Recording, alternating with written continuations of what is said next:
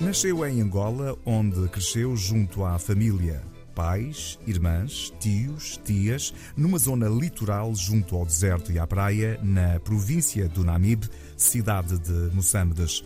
Paula Lourenço hoje vive e trabalha na Madeira, mas nunca esqueceu os seus primeiros tempos de Angola. Cresci no Namibe, que é para mim o segundo ponto mais importante da minha vida, ou, ou, o primeiro, depende, não é? Porque se estiver na Madeira é a Madeira, se estiver em Angola é o Namibe.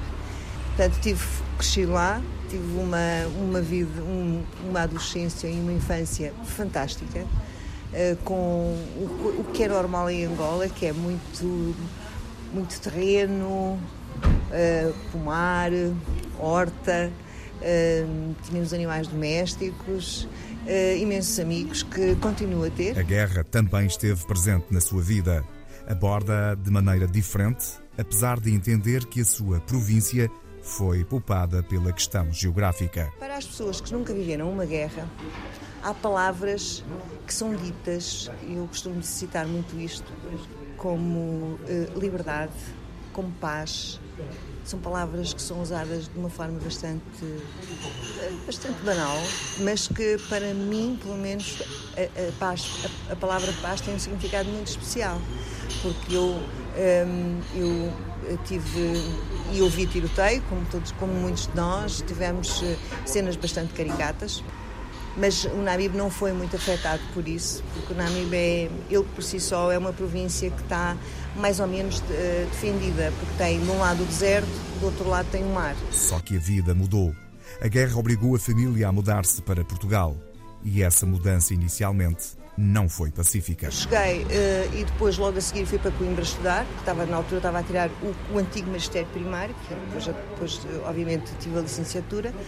E aqueles primeiros, uh, primeiros eu, eu, fui parar a Águeda e depois fui para Coimbra. E a primeira coisa que eu me lembro foi chegar a Coimbra. Uh, e, e, nas primeiras primeira semana de aulas eu não consegui ir às aulas das, das 8 até às 10 porque o frio era tanto era uma coisa perfeitamente estranha para mim. Concluídos os estudos, o tempo era de escolhas, de escolher para onde queria ir trabalhar. Quando foi a altura da colocação, eh, eu coloquei todos os sítios e coloquei em, em último lugar, coloquei a Madeira, porque a minha avó era casada em quartas núpcias com um madeirense. Eh, e, e por acaso vim parar a Madeira.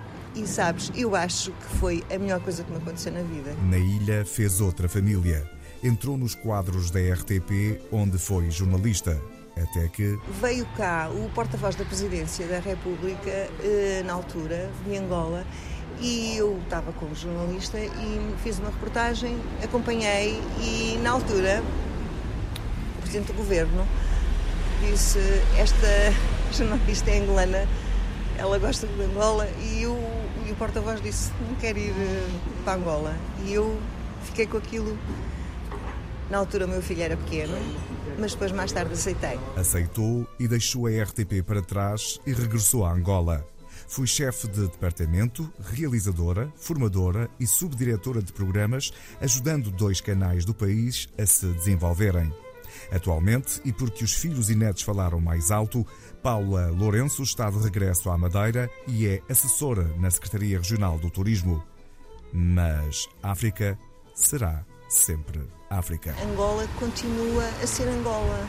Os cheiros, o cheiro, como nós dizemos, da, da, da, da chuva molhada, o, o, cheiro da terra molhada, o, o, o pôr do sol, o nascer do sol, o, o sentar com cadeiras de plástico dentro d'água uh, e beber uma, uma, uma, uma um, seja lá que for, uma cerveja um, e sentar e ter, uh, continua lá ela não desapareceu nem nunca vai desaparecer.